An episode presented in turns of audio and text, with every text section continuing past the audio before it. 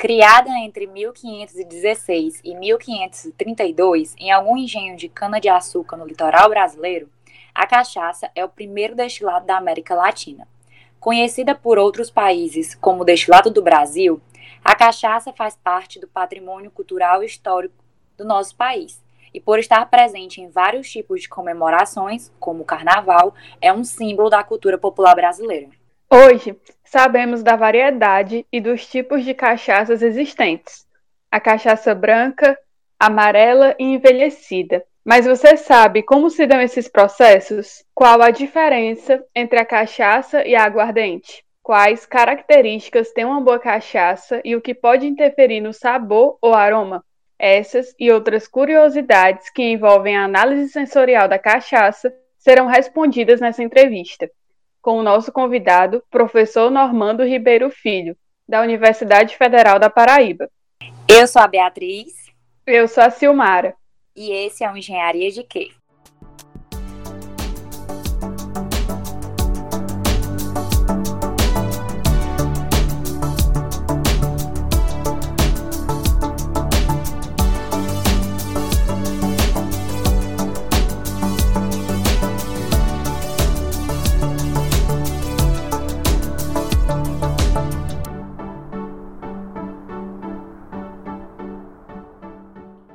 Cachaça é a bebida símbolo das nossas marchinhas de carnaval e tema recorrente nas canções brasileiras que fazem sucesso por décadas no nosso país. É o destilado mais antigo do nosso Brasil e possui uma série de peculiaridades e variações. Você pensa que cachaça é água e quer saber se ela vem mesmo da inicial?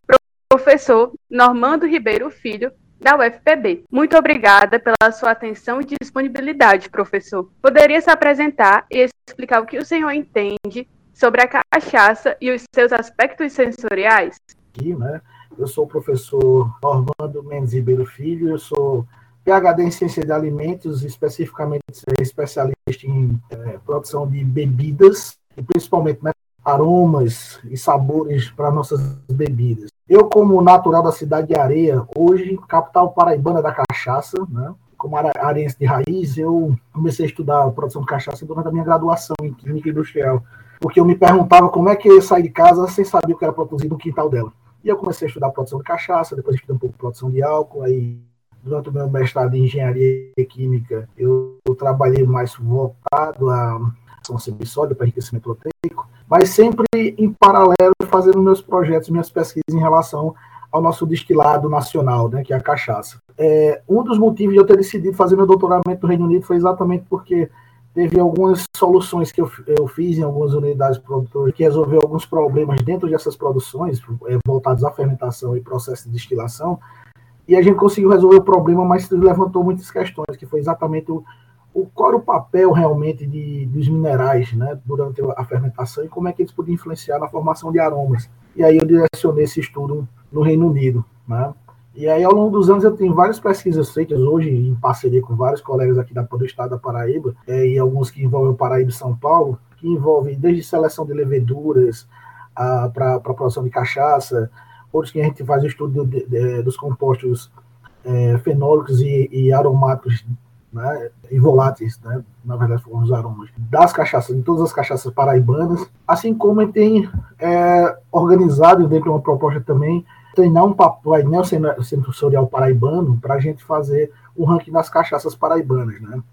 Isso eu penso que vai ser um, um apenas um, um, start né, para que é, outras ações né, é, a nível Nordeste, que também já acontece em outros estados, a cachaça tem tomado é, espaços importantes né, durante, durante esses últimos anos, e aí tem influenciado diretamente na, na questão turística das cidades e tem influenciado na, na reorganização de muitas delas. E como eu falei, eu, tô em, eu, eu, sou natural de Areia e moro na cidade de Areia, onde hoje, né, desde 2020, ela é considerada a capital paraibana da cachaça. E isso tem influenciado diretamente o nosso turismo local, né, desse produto que é patrimônio genético e cultural né, é brasileiro. E aí minha experiência com a cachaça eu acho que está implícita nessa minha fala, né, que é são eu, eu digo que eu vou, o ano que vem eu faço aniversário, que eu estudo produção de cachaça desde, desde 2003. E o ano que vem eu estou completando, eu tô completando aniversário, né?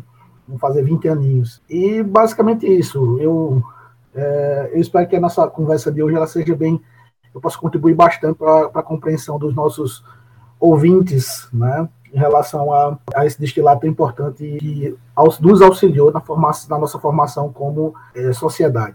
Com certeza vai estar contribuindo muito, professor. Eu vou começar fazendo uma pergunta que talvez o senhor tenha ouvido bastante, que é, por ser um produto que pode ser produzido de forma artesanal, quais as etapas do processo de produção da cachaça? Tem diferença entre a cachaça de alambique e a cachaça industrial? Ah, Beatriz, eu agradeço a pergunta. Essa pergunta é muito boa. Ela é a pergunta mais clássica, mas também é talvez a das mais importantes, né? Basicamente, né, o que é dito, o que era dito como produção de cachaça artesanal, que foi colocado dessa, dessa forma por muitos anos, né, hoje a gente chama de cachaça de alambique. Por quê? Porque a ideia da, da, cachaça artesanal dava uma ideia de que era um produto feito de qualquer forma, né? Porque por muitos anos, é, os produtores né, do passado, eles faziam, principalmente o processo de, de, de fermentação, né, eles não tinham muito cuidado com a limpeza dos processos no passado, porque a ideia é o que? Ah, o caldo da cana ele só tem que estragar para a gente obter álcool. Mas a gente sabe, né, dentro da, da ciência, o setor científico todo sabe que ele tem que se estragar, né, estragar entre as grandes aspas, né, mas ele tem que passar por esse processo de fermentação de modo que, com toda a estrutura da, da empresa, com a, é, é, com a sanitização, né, mais, é, em maior nível possível, quer dizer, extremamente limpo, né, para que a gente garanta a, a qualidade dessas fermentações. Isso é a qualidade é o quê? que a levedura ela produz, primeiramente, o álcool como, como, como produto principal, né, como composto principal, mas também gera todos os aromas. Aí, exatamente, no passado, a gente tinha cachaça de baixíssima, quali, baixíssima qualidade, exatamente por, por, por esse simples, essa simples falta de cuidado, né. E aí, na sequência, né, hoje, a gente passa a tratar a cachaça que era como cachaça artesanal como cachaça de alambique, né, porque aí dá, dá essa ideia maior de do cuidado, né? E o fato de já diferenciar o produto, o que seria, exatamente a sua segunda pergunta, é a cachaça de alambique da cachaça industrial. Basicamente, isso é uma questão de equipamento. Né? A cachaça de alambique ela é destilada em alambiques de cobre, né? Porque aí tem toda uma característica diferenciada de, de aromas que é também formada, né? De sabores, porque o cobre ele é catalisador, um dos catalisadores mais importantes da química, né? E aí ele, dentro do processo de destilação, né? eles, é, a gente tem é, vários ésteres, vários aromas importantes formados durante o processo, e alguns sulfetos eles são retidos. Né? Eles são retidos durante esse processo. É, como é que a gente, aí já no caso da cachaça industrial, ela já é mais a, a cachaça que, que ela, é, ela é destilada em, em, em, coluna, né? Geralmente pode ser, essas colunas são de aço inox, e aço inox é inerte, né? Elas são muito similares às colunas de álcool, né? de produção de álcool combustível. E aí, quer dizer, a característica sensorial final desses dois produtos é totalmente diferente. Né? Apesar de os, os, os pontos do processo né, sejam, sejam os mesmos, o que vai mudar basicamente é exatamente esse destilador no final. Quer dizer, quais são os, os pontos do processo? A gente passa, primeiramente, um todo um cuidado também que tem sido dado hoje em dia, né? A cana no campo, né? Que é extremamente importante o trabalho do engenheiro agrônomo lá no campo e toda a atividade que ele faz, tanto que une variedades de cana-de-açúcar, quer dizer, hoje cana-de-açúcar eu consigo, costumo dizer que é igual a placa de carro, né? É, cada variedade tem sua placa, quer dizer, são tantas variedades que existem as numerações, né? As, das desenvolvidas pela Ridesa, que são as RBs, né? Outras desenvolvidas por, institutos em São Paulo, que são as SPs, mas exatamente cada variedade ela vai ter características do dar, é, é, dar matéria-prima diferentes, né? De, diferente, e, consequentemente, caldo da cana-de-açúcar diferente. E aí, o que é que gera isso? A gente tendo essa, essa quantidade, essa, essa qualidade de caldo diferente, a gente já começa a ter uma diferença dentro da, da produção, né? E aí, esse, essa cana-de-açúcar, ela chega na, nas unidades produtoras, ela passa né, pelo, pelo processo de extração, né, que é um processo físico, né, uma, uma, de moagem, e aí, basicamente, esse processo físico vai separar o quê? O caldo do bagaço. Né? E é exatamente assim. Quando a gente separa o caldo do bagaço, a gente vai ter, é, gerar outros dois, a gente já gerou dois derivados da cana-de-açúcar, né? O caldo da cana e o bagaço que vai servir para várias coisas, né? O caldo, no processo da cachaça, ele vai passar pelo processo de, de, de filtragem, né? Que seja por peneiras rotativas ou peneiras simples, aí isso vai depender do como cada indústria trata esse caldo, e na sequência ele vai passar por um processo de fermentação. Na fermentação, né, a, o próprio caldo da cana ele tem em torno de 10 mil leveduras por ml. e já tomou um caldo de cana por aí no, na rua, viu? Aí você tá, comprou aquele caldo de cana, ele tem 10 mil leveduras por ml. Aí você não pode dizer, ah, meu Deus, professor, tem 10 mil leveduras por ml de micro-organismo, o que é que eu vou fazer? Não se preocupa, a mesma levedura que tem no caldo da cana-de-açúcar, que é a Saccharomyces cerevisiae, ela mesma utilizada na panificação. Você já comeu em pão, bolo por aí, é o mesmo gênero, gênero e espécie, né? Algumas canas podem ter algumas leveduras de gênero diferente, mas também elas não são ofensivas para nós, humanos, né?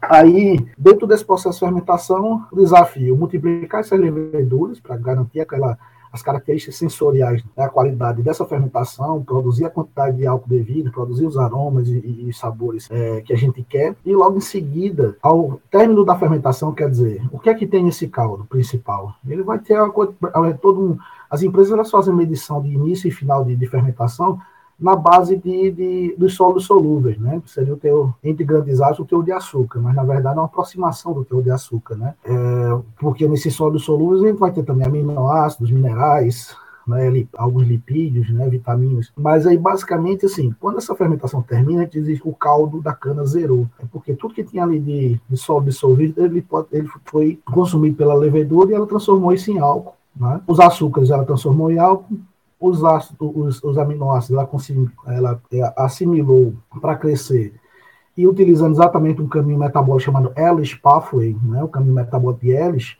eles produziram alguns álcools superiores e, consequentemente, esses álcools superiores são precursores de ésteres. Eu não vou entrar bem na bioquímica disso aqui, porque eu, eu acho que não é bem a proposta daquele conversa nossa hoje, né?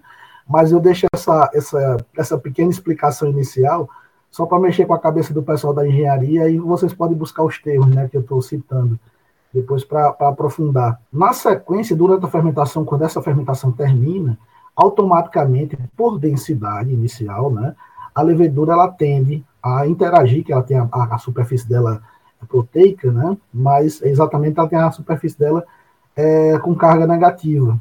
E aí ela tende a interagir com o cálcio que está disperso no próprio caldo, para que ela sedimente. A densidade da levedura já é um pouco diferente da, da densidade final do caldo.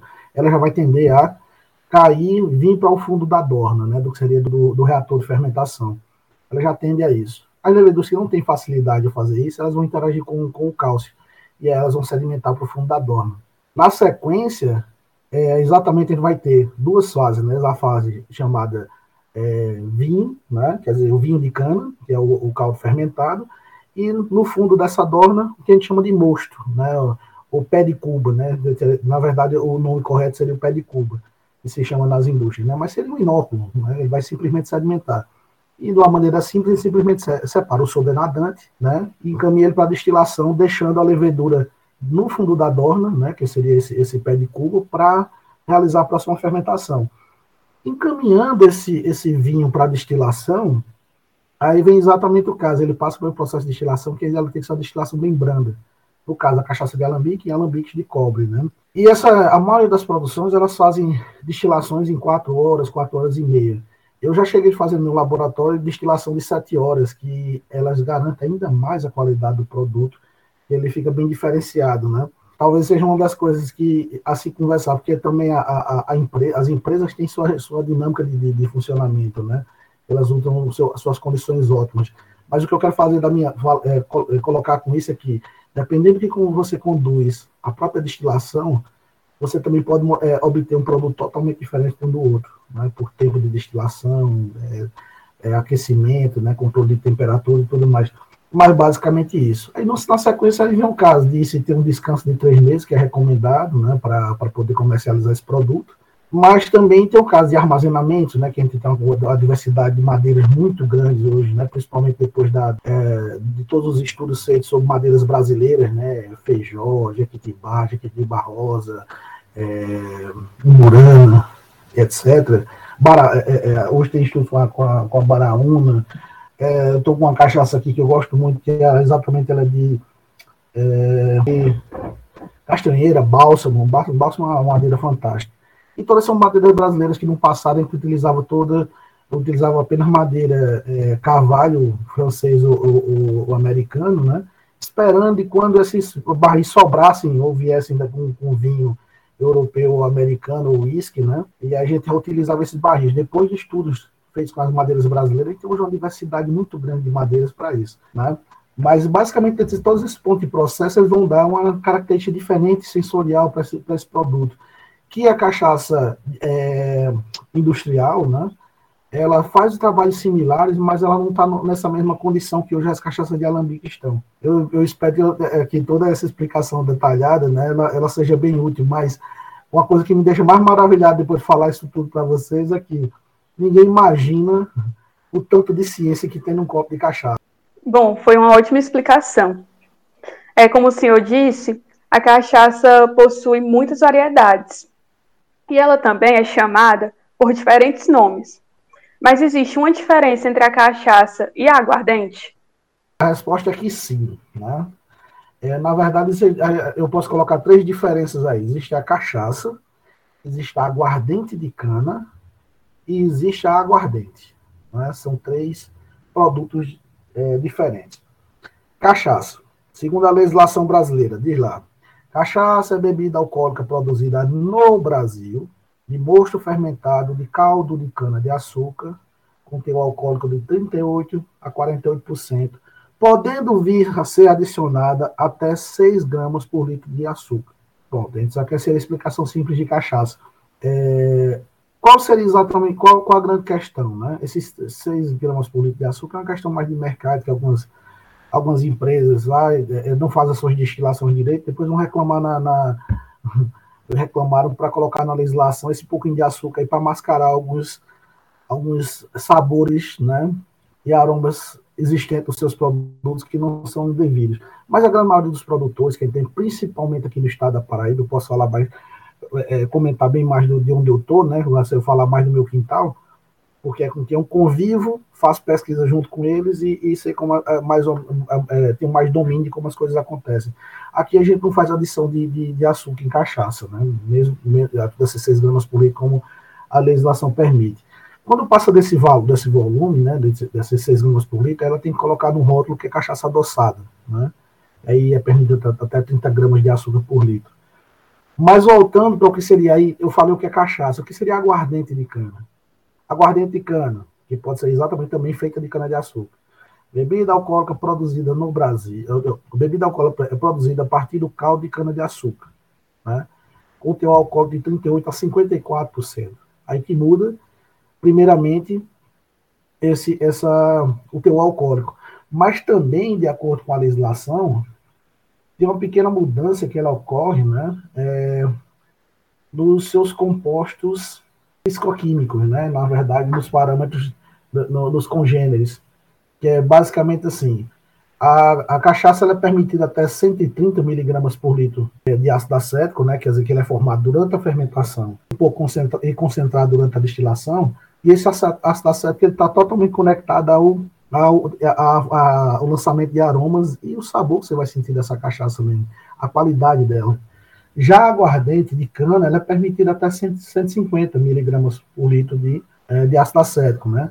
Aí vem a diferenciação também de esteres totais, aldeídos totais. Quer dizer, dentro da legislação, cada um desses produtos, apesar dos dois serem feitos a partir de cana-de-açúcar, mudando apenas o, é, o, o teor alcoólico, né? mas eles têm os parâmetros de cada composto que é formado ali, os parâmetros de qualidade, que é, que é verificado pelo, pelo Ministério da Agricultura, né, pelo MAPA e seus laboratórios é, certificados, ele tem as suas quantidades de, de é, ácidos totais, né, espécie ácido acético, ésteres totais, sulfural e outros compostos, né, a quantidade de cobre também, tem a, tem a quantidade permitida para cada um desses produtos, né. Aí eu entro no terceiro ponto, que seria exatamente aí o que, no caso, eu tenho cachaça, tem aguardente de cana. O que é seria aguardente? Aguardente é qualquer outro destilado feito de qualquer outro produto. Basicamente, um uísque é um, é um aguardente, né? uma vodka é um aguardente, né? É, pelo amor de Deus, eu fico para não viver quando alguém diz assim, ah, eu tomei um aguardente, de, uma cachaça de caju. Não, você tomou um aguardente de caju, porque cachaça só é de cana-de-açúcar produzida no Brasil. Eu brinco com meus alunos, eu tenho uma disciplina, eu ministro uma disciplina aqui no Centro de Ciências Agrárias, que o nome dela é Derivados de Cana-de-Açúcar. Né?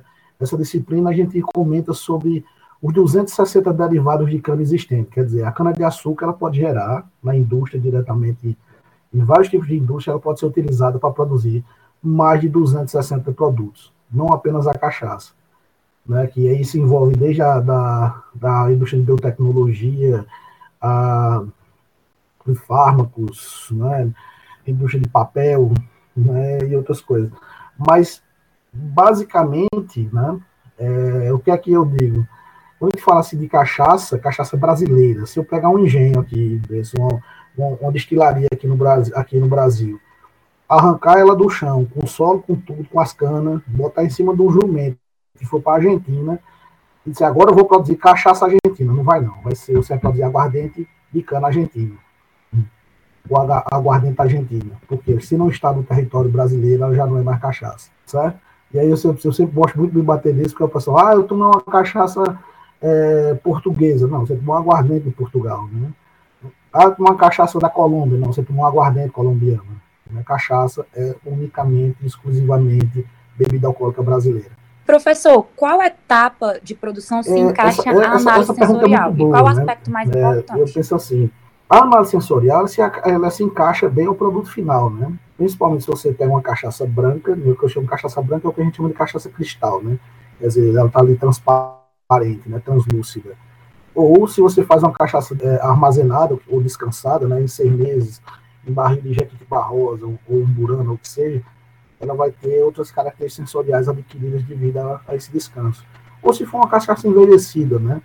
É, que tem mais de um ano de, de, de envelhecimento, né? Também seguindo a, a, a devida legislação. Elas vão ter características diferentes, né? E aí onde cabe a sensorial. Porém, em alguns casos, durante o próprio é, processo de produção, né?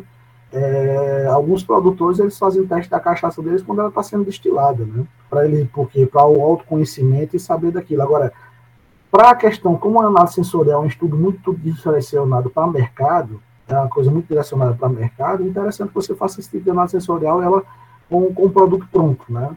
É, exatamente, seja uma cachaça cristal, uma descansada ou envelhecida. É onde a, a coisa cabe bem. Né? Tem, tem sua sorte de gostar também, porque a grande maioria das pessoas, elas não sabem provar uma cachaça, não sabem provar um destilado eu digo, o povo, geralmente, a maioria das pessoas, elas se, elas se livram do produto, elas botam na boca, na boca e engolem, né? E às vezes engole de uma maneira tão rápida que não toca nem na língua. Aí, quer dizer, como é que você vai sentir o que, é que aquele produto tem, qual a complexidade dele, né? Quais são os diferenciais que ele tem se você não, não se permitiu senti-lo, né? Professor, e como o processo de produção e armazenamento influencia no sabor da cachaça? As etapas de produção, né, todas elas têm sua contribuição na qualidade do produto. Sendo que a grande chave do, do, do processo de produção de qualquer bebida alcoólica ela é realmente a fermentação, né, que é onde são gerados todos os produtos. Né?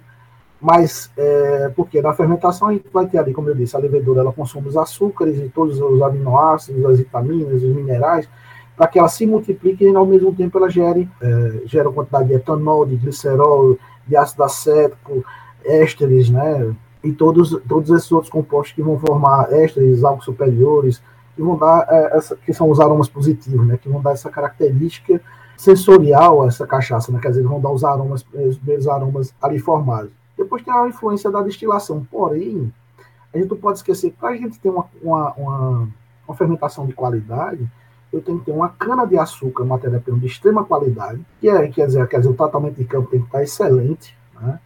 é exemplo de pragas, nematóides, é, é, fungos, etc. Né? E aí, quando chega no processo de produção, eu tenho que ter uma, um, um, alto rendimento de extração, mas uma moeda extremamente bem, bem cuidada, quer dizer, ela muito limpa, né? para que esse caldo chegue isento de contaminantes né, na, durante a fermentação, aí depois para que essa fermentação ela seja tratada, ela, ela possa fazer, a, exercer a, o potencial dela né, de, como, de, de chave do, do, processo. E aí ela vem gerar todos esses compostos que eu já, que eu já citei, que vão formar deu tanta qualidade ao produto, né, também a, a, questão dos aromas e tudo mais, rendimento, né, porque a gente dizer as coisas, tudo tem que ter qualidade, mas também tem que ter rendimento, né, senão as empresas não, não sobrevivem. E depois é um processo de destilação que basicamente, como todos voltados à área de alimentos e voltados à parte de engenharia, é extremamente é extremamente importante saber que um processo, lembrar né, que durante um processo de destilação a gente está fazendo separação por ponto de ebulição e considerando exatamente o, é, os coeficientes de partição de cada composto. Né? Quer dizer, muitos deles vão é, ficar passar para a fase vapor muito, de uma maneira muito rápida e outros eles vão ficar também retidos dentro do alambique. Né? E aí, exatamente, tem que separar a cachaça e vai obter uma vinhaça no final, né, como resíduo. Mas a cachaça em si, todo o tempo de destilação, ela vai auxiliar na formação de novos aromas, né? Porque, por exemplo, durante a fermentação, os álcool superiores, os álcools, eles interagem com, com acetil-CoA formando ésteres. Já durante a destilação, quem interage, né, devido ao aquecimento, com os álcools, com os álcools formando esses ésteres, já são exatamente, já é exatamente o ácido acético, né? Aí, quer dizer, tem duas formações de, de ésteres, né, interagindo com álcools superiores, mas em dois mecanismos diferentes, né? um durante a fermentação e outro durante a destilação. E no final a gente vai ter, por ponto de ebulição, a separação dos compostos. A gente vai ter separação de cabeça, que no passado era um problema seríssimo, que é assim, que é cachaça de cabeça, coração, que é a cachaça de verdade, e o cachixi, que, é, que seria o cachixi rápido, que tem um produto final. Mas basicamente, assim, por muito tempo se fazia separação de 10% de cabeça, né? E o grande problema é que os álcools superiores, por muito tempo, levaram a culpa que não era deles, né? Que foi exatamente a culpa do metanol, que o metanol, sim, ele, ele, é, ele é tóxico. Mas, de acordo com cada variedade de cana-de-açúcar, hoje a gente, esse, essa geração de metanol, durante a fermentação, ela tem, tem diminuído. Por quê? Porque algumas variedades, elas liberam bem menos pectina no, no, no caldo do que outras variedades eh, mais antigas. Aí isso faz com que essa pectina ela, ela era metabolizada pela levedura ela gerava um pouco de metanol. Como algumas variedades elas liberam menos pectina, quer dizer, elas têm pectina na sua estrutura, mas durante o processamento de, de, de processo de extração, elas não lançam tanta pectina no, no, no, na fase líquida, né, que seria o caldo. E aí essa quantidade de metanol tem sido diminuída, tanto que algumas produções elas chegam a não ser hoje, em vez de separar 10% de cabeça, quer dizer, 10% da, da destilação, isso quer dizer o quê? Começava a destilação, se o cara fosse destilar 200 litros de cachaça, ele já sabia que 20 litros ele tem que separar, os 20 litros iniciais ali seria a cachaça de cabeça que ela seria o que não seria consumido, né, devido a esse, esse, esse metanol. Mas hoje em dia a quantidade é tão pequena que tem de metanol que muitos separam só 2%, quer dizer, em vez de separar 20 litros, os caras estão separando 2 litros, né? É, 4 litros no caso do, dos 200. E aí, é, em alguns casos, chega a ser zerado mesmo a separação de cabeça. E aí tem feito com que as cachaças também tem ficado mais cheirosas, porque quando se separar a, a, a fração cabeça, né? a gente perdia todos os, os supervoláteis, que são exatamente os, os aromas positivos, né, os ésteres e muitos álcools superiores. Mas isso também é trabalho de anos, né, para até chegar essa, essa, essa, a chegar a esse entendimento, essa conclusão. Mas isso vê o quê? Variedades novas no campo, processamento diferenciado dentro, dentro das unidades, e hoje a gente tem cachaças espalhadas pelo Brasil de altíssima qualidade, né, e qualidade sensorial de, de, de, diferenciada. É, uma pergunta que sempre é feita é exatamente assim, por que que a cachaça ela, ela era engarrafada mais em, em recipientes de vidro amba, né, quer dizer, ele tipo amba, ele é escuro, e hoje a maioria delas são em recipientes translúcidos, né, de, vidro. Isso é uma questão totalmente sensorial também, porque o consumidor ele quer ver o produto dali primeiro, né? Quer ver que não tem nenhum, é, foi filtrado de maneira dessa direita, foi filtrado de direita, né? Tá, não tem nenhum ciscozinho de madeira no final da garrafa, né? Quer, quer dizer, é uma questão toda sensorial mesmo, de visual, que também faz parte da, da, do, do, da avaliação sensorial que a gente faz. Professor, como o senhor explicou, a cachaça pode ser produzida e armazenada de formas diferentes, além de possuir um teor alcoólico especial. É, isso pode influenciar e modificar o seu prazo de validade, se ele existir? Não, a cachaça não tem prazo de validade porque o teor alcoólico dela é muito alto, né? Aí, quer dizer, geralmente ela tem cachaça, a cachaça ela é o, o, prazo de validade dela é indefinido, né? Isso é bom para a gente manter alguns produtos que a gente pode guardar por mais tempo, né? Tanto na, nas nossas casas como para manutenção em patilheira e unidade de produção e tal. A questão de armazenamento, né, da, da, da cachaça para nem toda, eu posso dizer assim, nem toda madeira, né, ela é feita para se ter um armazenamento é longo, né? Por exemplo, tem alguns, algumas madeiras que de madeiras neutras, como feijó e, e a jequitibá, que elas dão um pouco, elas, elas, elas auxiliam na, na, na em mudar o, a, o sabor dessa cachaça, o aroma dela, mas elas não mudam cor demais, não dão muito, muita questão sensorial do, da cor da cachaça, não muda tanto. Ela não transfere tantos, tantos fenólicos né, para a cachaça. Mas já tem outras cachaças, como a Jequitibá Rosa, né, que em curtíssimo tempo ela, ela libera muito tanino, né, e quer dizer, se a gente é, colocar essa cachaça para envelhecer muito tempo, quer dizer, realmente eu recomendo Jequitibá Rosa para descanso, né, não para envelhecimento, porque muitas vezes ela, ela, ela pode liberar tanto tanino, né, que deixar a, a cachaça com, a, com o, dizer, o sabor dela comprometido, quer dizer, ela pode ficar muito amarga. E aí, por isso que o pessoal também tem feito muito trabalho na questão de blendagem, né? Que seria exatamente misturar. Você ter as cachaças descansadas ou envelhecidas em diferentes barris, com essas características diferentes que cada um dos barris vai, vai dar, dos barris, né? E exatamente ela é depois fazer essa questão de blendagem, né? Com quantidade diferente de cada uma dessas cachaças, formando um, um produto novo diferenciado, né? Essa, essa é uma coisa. É uma coisa, assim, questão de, de envelhecimento, é uma questão muito particular, a gente tem que conhecer bem cada madeira e cada produto que a gente tem é, para fazer diferenciação. Por exemplo, o vinho, né? O pessoal costuma dizer, ah, vinho quanto mais velho, melhor. Isso não é bem uma verdade. Algumas uvas que, que, que utilizadas em produção de vinho, como a uva Chirá, ela é uma, é uma uva que não é para envelhecimento, né? A Chirá. A Chirá em, garrafa por, por pouco tempo, ela pode simplesmente estragar dentro da garrafa, né? Quer dizer, ou dentro do barril. Quer dizer, isso termina sendo um pouco mais de mito, né? Quanto mais velho, melhor. Isso vai depender de, um, de uma série de coisas que estão, né? Que, que, tem ao redor disso, né? As, as cachaças elas terminam amaciando, ficando mais suaves, tentando envelhecer, armazenar uma garrafa em casa. Mas isso não caracteriza envelhecimento por? A cachaça, né, já, a gente já sabe que ela tem muitas variedades, mas também ela tem diferentes preços no mercado. Logo, qual a diferença entre uma cachaça cara e uma cachaça barata?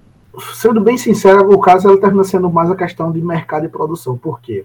Boa parte das marcas, elas têm o quê? Elas têm uma, eles chamam de a marca principal e uma marca que eles chamam de combate. Aí, tipo assim, o cara criou o nome da cachaça. Cachaça Janssen, né? E a cachaça Cavalcante. Elas são produzidas na mesma unidade de produção, é a mesma cachaça, mas a Janssen, né? Como tem um nome mais, é, vou dizer assim, mais fancy, né? Mas não tão usual.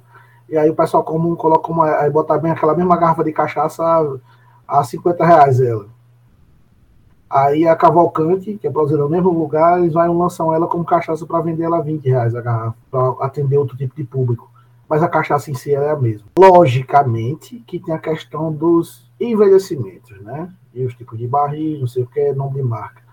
Mas, e, e aí vem essa questão, né, que as, as mesmas produções, elas muitas vezes pegam cachaças que também estão sendo feitas, é, blends, na verdade blends, né, feitos de altíssima qualidade, que o pessoal coloca cachaças em diferentes barris, né, tem caso de até cinco barris de blendagem feito com cinco, seis barris, blendagem feito com dez com, com dez tipos de, de, de cachaça envelhecida em dez vencido ou descansado em 10 barris diferentes, que é exatamente aquela coisa, você pegar o que o pessoal chama de as notas, né, de cada um dessas cachaças e tentar harmonizar elas num, num único produto. Aí, logicamente, você tem um tempo de envelhecimento, é um tempo de custo para a empresa, né, aí você está agregando valor àquele produto, logicamente o preço dele vai, vai, vai subir juntamente com esse, com esse envelhecimento. E a blendagem também é uma arte, né? E tem também seu custo. Aí tem essa diferenciação. Mas também tem um caso, como eu falei, a mesma cachaça produzida na mesma, na mesma unidade, ela, ter, ela receber para o mercado dois nomes. Um é vendida mais cara e a outra é vendida mais barata para atingir públicos diferentes. É, eu costumo dizer, a maioria das pessoas não se dão 10 minutos de, de questionamento das coisas. Aí vem exatamente o caso. Muitas pessoas tomam o mesmo produto, mas porque um é mais caro, eles, eles psicologicamente, né, sensorialmente, envolve toda a parte sensorial do nosso psicológico, eles terminam achando que é um produto de qualidade é, superior e o outro é de uma qualidade inferior exatamente muitas vezes pelo preço. É, professor, a gente pesquisou um pouquinho sobre o tema, né, para poder fazer a entrevista. Uhum. E pesquisando sobre o assunto, no ranking das melhores cachaças do Brasil de 2021, a gente viu que em primeiro lugar está a cachaça Vale Verde 12 anos. É, quais são os critérios e características que uma cachaça de boa qualidade deve apresentar? Eu não vou me avorar a falar de, de a tocar muito no assunto sobre cachaças específicas, né? Porque para o mercado em si, para as pessoas, o melhor produto é aquele que você gosta, né? Eu acho que a pergunta que me, uma das perguntas que mais me fazem, ah, você é especialista em produção de cachaça? Qual a melhor cachaça? Não existe essa melhor cachaça, né? Existe uma que, que é, é, é, existe a cachaça que você gosta, né? Isso é feito é, gostar ou não gostar, nosso nordestino gostar ou não gostar de buchada, né? Ou caba ama ou odeia. E isso vai como a, maioria das coisas, gostar de, é, é, gostar de farinha. Né? A maioria de nós gosta de farinha. Tem uma galera que não, não curte. Que na verdade, nesse aspecto esportivo, a gente queria fazer um, um, um, um, movimento e botar os cabas para fora. O cabo nordestino que não gosta de farinha não pode. Mas voltando para a cachaça. É... voltando para a cachaça, basicamente é o seguinte: é, cada, cada. Existem vários e vários concursos hoje né, que é, classificam as, a, a, as cachaças que são enviadas para esses concursos, né? E cada um deles vai ter os critérios colocados. Por exemplo, é, eu acho que um, dos, dos, dos, concursos mais interessantes é o do mapa da cachaça, né? E tem, tem, é, tem alguns outros que é, é, basicamente eu acho que é do mapa da cachaça que eles consideram exatamente primeiramente a primeira fase do, do, do concurso é a indicação do público. Quer dizer, eles abrem um, um, um, um eles criaram um aplicativo e também dá, tá, fica disponível também na internet. E cada pessoa, utilizando seu CPF, pode acessar o link lá e colocar três cachaças que ele gosta. Três, três cachaças, pode ser da mesma produção, de produção diferente, ele bota o número dessas cachaças. Aí, exatamente, chega tudo para eles, aí as melhores coisas, aí seleciona as 600 é, cachaças aqui do Brasil que foi indicado pelo público. Aí depois passa pela segunda triagem, né? Aí até que chegam um, um, às 50 no final para avaliação da cúpula. Na verdade é da cúpula da cachaça mesmo, né? É, a cúpula da cachaça chega e avalia essas 50, essas 50 no final para no final para eles criarem um ranking. Eu penso que esse tipo de avaliação é uma avaliação muito justa, porque ela parte do consumidor geral, né, até chegar para os especialistas.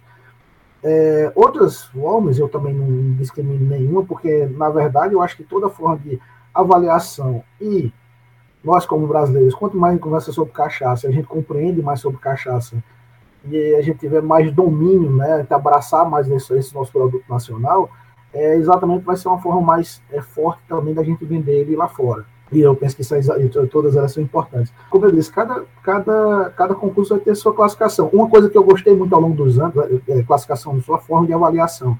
Uma coisa que eu gostei muito ao longo dos anos é que antigamente eles colocavam cachaça em concurso como, né, como se fosse um produto só. Quer dizer, uma cachaça branca que tinha acabado de ser destilada, tem três meses ou seis meses de descanso em recipiente de inox, é, sendo avaliada em conjunto com cachaça que tinha sido envelhecida há 10 anos em barril de, de, de carvalho. Quer dizer, não era uma, é, não era uma, uma avaliação justa, né?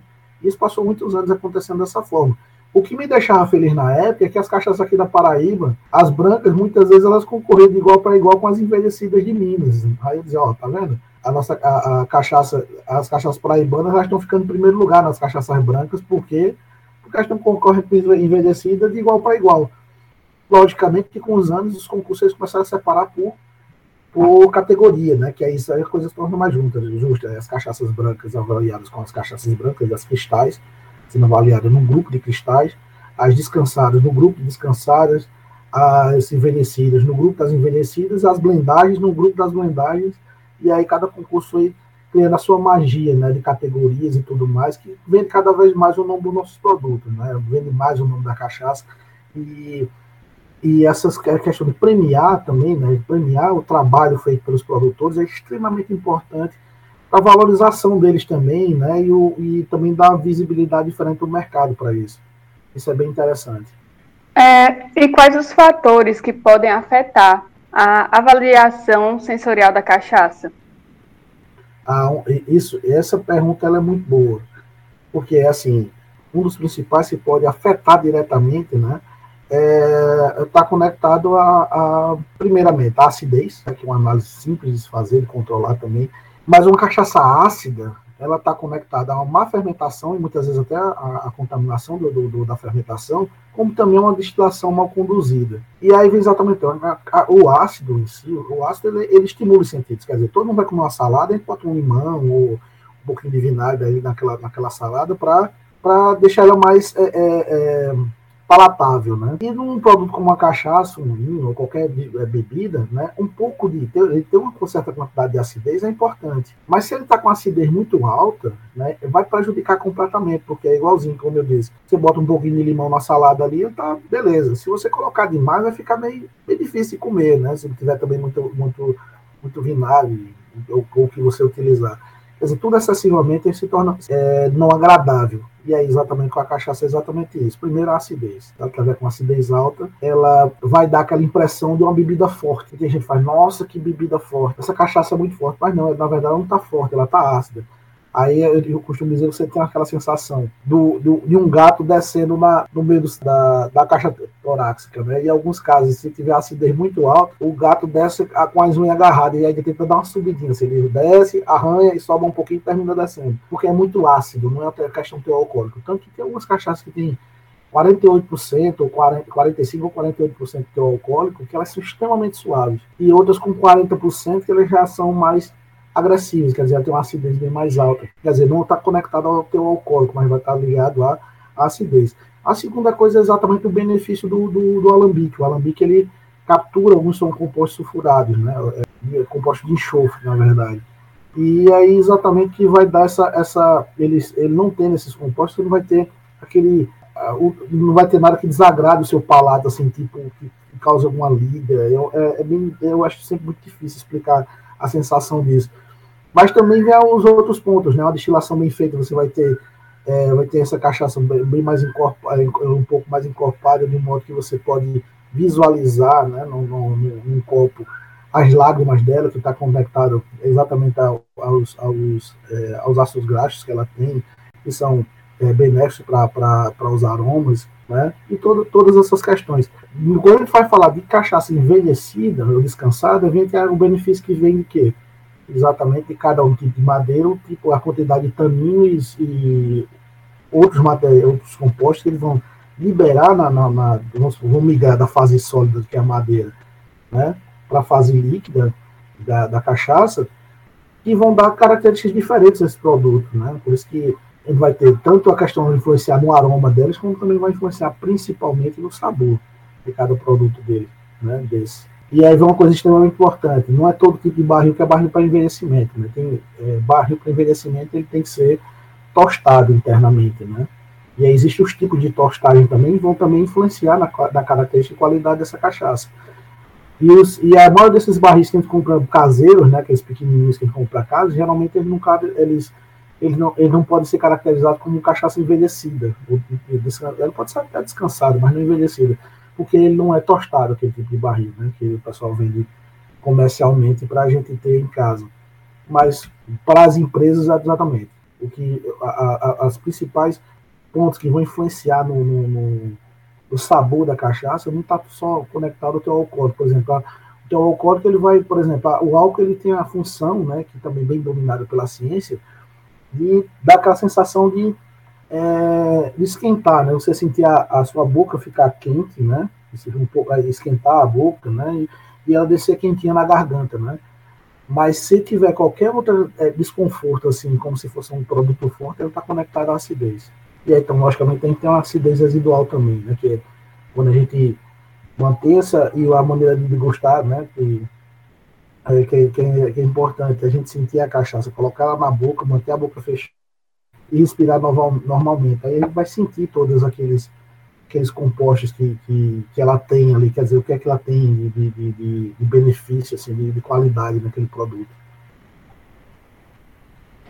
Professor, o senhor citou a cachaça envelhecida e eu queria aproveitar para perguntar sobre é, como a cachaça envelhecida em barril novo atinge qualidade química e sensorial quatro vezes mais rápido que em barris reutilizados.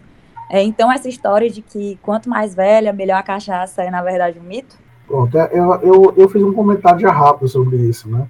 Que vê exatamente o caso. Um barril novo, né, quer dizer que tudo que tem composto sensorial ali, né, que tem de, de compostos ali, ele não foi transferido para para é, é, nenhum produto, quer dizer, ele tá, eles estão intactos. No momento que você coloca a primeira vez, né, isso eu tenho um caso de, de, de, de teste de barris que eu já fiz, que é, que um descanso no, no, no, de, uma, de uma cachaça, né?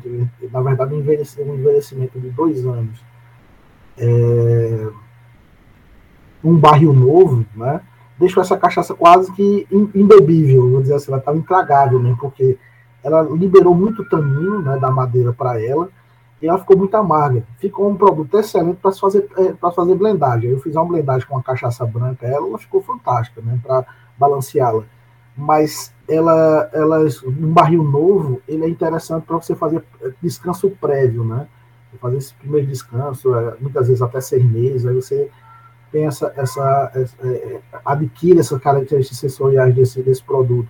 Muitas vezes deixar bem mais tempo no, no, no barril novo, né? às vezes é perder tempo e perder produto também, né? Porque também tem uma perda por evaporação durante o descanso e envelhecimento.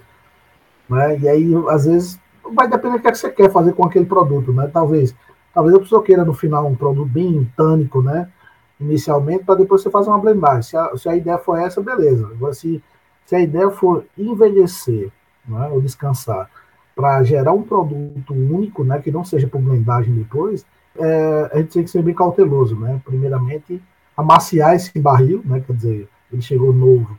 A gente utilizar ele algumas vezes primeiro, para depois passar a utilizar ele, ele de maneira mais igual, né? Porque vai chegar um determinado momento que ele vai começar a liberar os compostos de maneira mais equalizada, né? Durante algum tempo, né? Mas isso é tudo, isso é uma questão, isso é um ponto extremamente importante que é exatamente o que ela chama de gestão de estoque, né? Quer dizer, o, a empresa ela tem, muito, tem que ter muita noção do que ela quer fazer e como ela quer direcionar aquilo.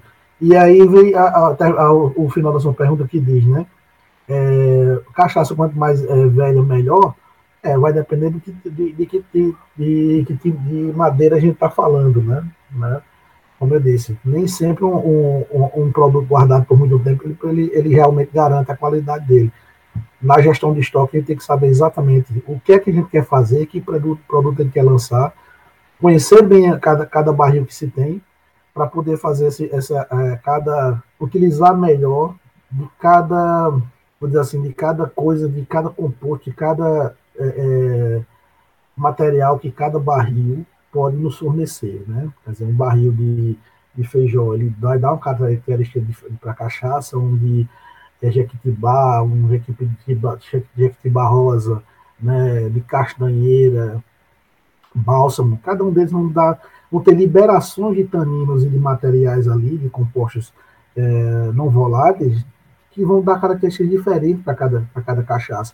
E, logicamente, a característica da madeira também, né, pode gerar uma, uma questão de, vou dizer assim, de, de de envelhecimento também diferente. Quer dizer, uma, essa é uma pergunta excelente, para que pareça simples, mas ela é bem complexa, mas que envolve totalmente gestão, gestão de estoque.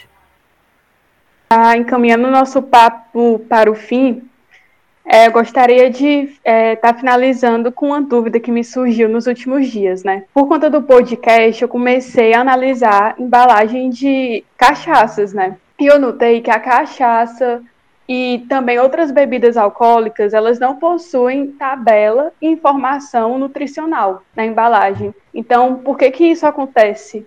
Acontece porque a, a, a cachaça, ela tá, ela, ela, a, as bebidas alcoólicas, né? Elas estão dentro da área de alimento porque elas são ingeridas, né? Mas não necessariamente elas, elas têm é, capacidade de nutrir alguém. E aí vem, vem, vem exatamente isso, porque a, a, a composição nutricional né, da, da, do, da, dos demais produtos alimentícios ela está totalmente conectada com o que é que tem ali que possa nutrir alguém. No caso da cachaça, ela, ela, ela pode nutrir a sua mente, né? mas a, a, a questão de nutrição é, física mesmo, que aí você ia pensar o que? Ah, o que é que tem de proteína na cachaça? Não tem nada. O que é que, da análise básica se tem de nutricional, de compostos nutricionais.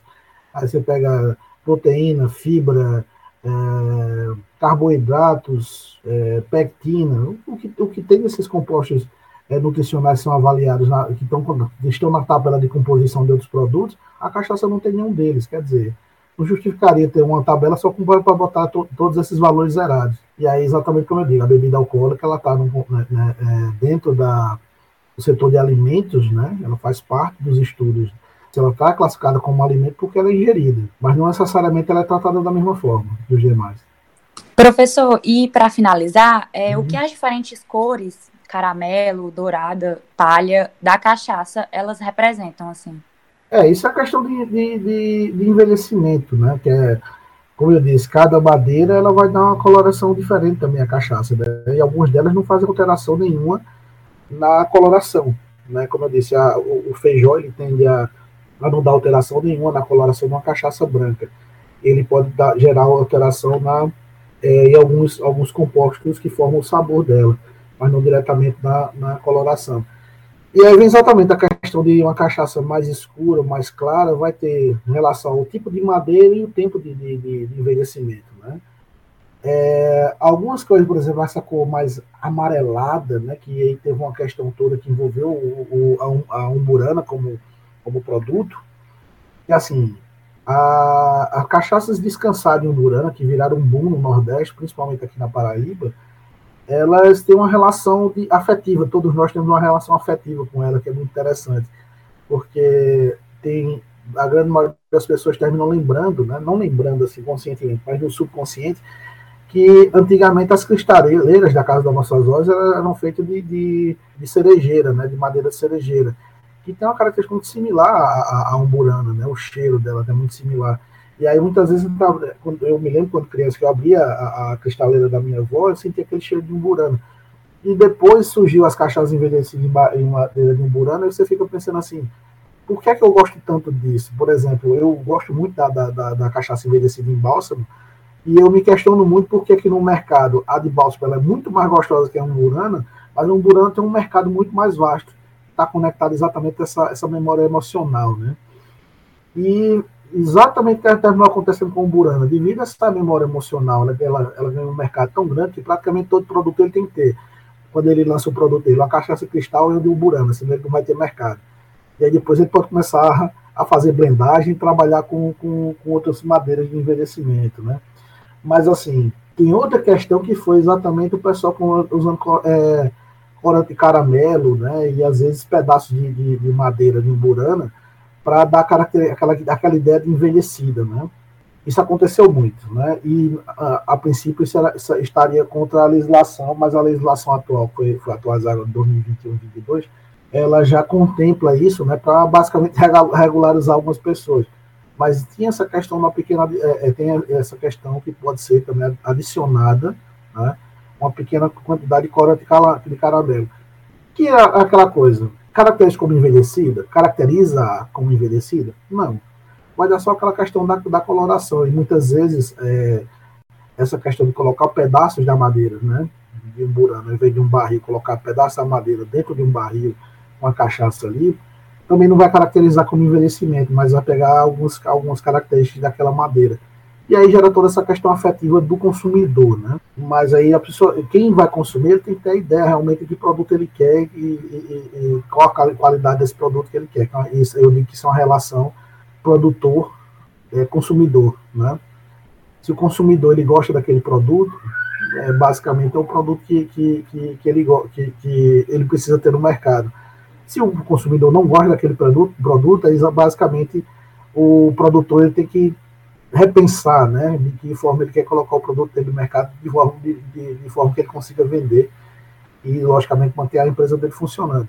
É uma coisa muito interessante esse ponto, porque uns anos atrás tinha no Paraná um grupo de, de, de produtores, uma, uma, associação, que eles simplesmente foram fazer uma cachaça e eles não conseguiam vender uma, uma garrafa nenhuma. E para compreender o que tinha acontecido, uma parceria junto com o Sebrae foi feita na época, e aí o Sebrae foi até lá, valeu a cachaça dos caras, fizeram um teste cego, colocando outras cachaças brasileiras, né, de, de, de vários lugares do Brasil. É, junto com a deles era um teste cego e a única que tirou pontuação alta foi a cachaça, entre eles mesmos, né, os, os, os associados, foi a cachaça deles mesmos. O que acontece? Eles não faziam a cachaça para o mercado, eles estavam fazendo a cachaça que eles gostavam.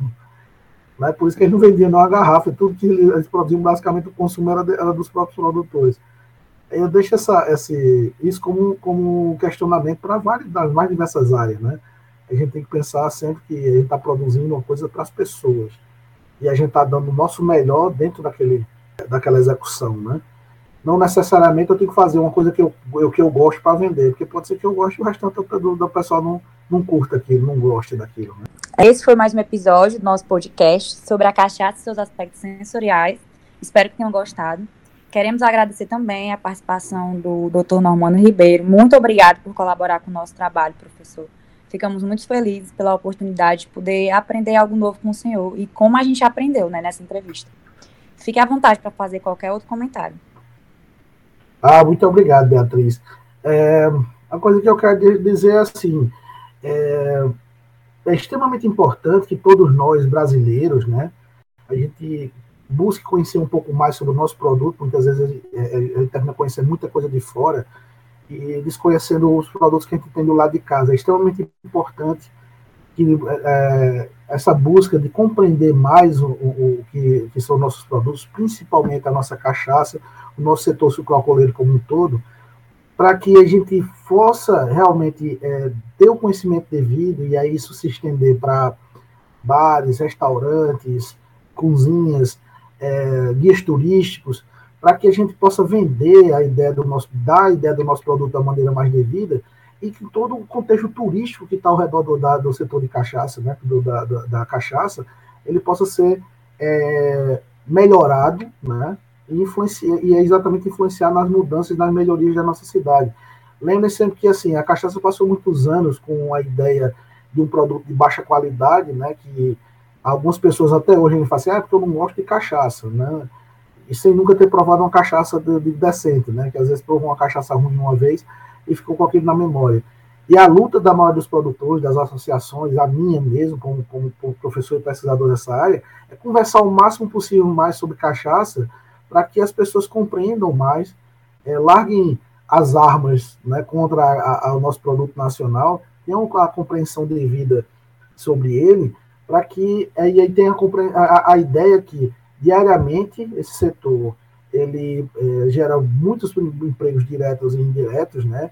E cada garrafa de cachaça vendida, apesar de, de parecer é, é, dúbio a esse ponto, mas cada cachaça, garrafa de cachaça vendida, além de ter uma pessoa consumindo um produto de qualidade, tem várias famílias atrás disso que estão é, ganhando, ganhando seus salários e, e, e, e, fazendo as suas feiras diariamente, né?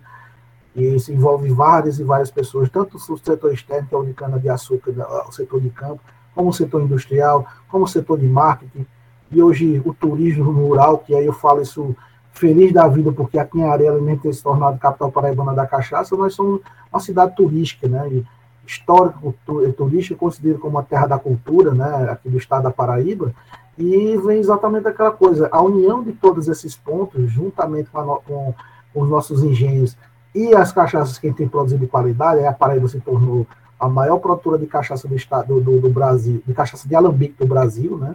Passando São Paulo, eh, São Paulo e Minas. E, logicamente, ficou em segundo lugar no, no ranking geral de, de, de, da quantidade de cachaça, porque São Paulo, em cachaça de industrial, ela produz bem mais que a gente. Mas a gente tomou esse patamar todo devido à pujança aqui dos engenhos daqui de areia, né? Daquele, da, da, da nossa capital paraibana da cachaça. E aí essa coisa do que o engenho produz, que gera empregos diretos e indiretos, aí gera emprego diretamente no, turismo, e a gente criou também todo um turismo rural, que é ao redor da cidade, com visitação aos engenhos, cada engenho montando seus restaurantes, né, para receber os turistas, alguns deles criaram rotas de, de, de, é, de jipeiros, né, para atender outro público, isso tudo acontecendo ao redor da nossa cachaça. E fora o que tem, o, o, os movimentos que tem em Minas Gerais, em São Paulo e outros esse, é, esse, é, lugares do Brasil, tem até o, o, próprio movimento aí do Ceará, né, também que é bem interessante, mas que isso tudo né, vai, é, agrega só mais valor ao nosso produto e é o que ele pode vir a gerar de maneira direta e indireta, né, que seja as produções em si, como o turismo como todo, né, fazendo esse, esse produto que é patrimônio genético e cultural brasileiro, né, cada vez mais forte. E aí eu, eu termino dizendo muito obrigado pelo convite. Foi um prazer conversar com vocês hoje. Estou à disposição para qualquer outro momento. Tá? Muito obrigado.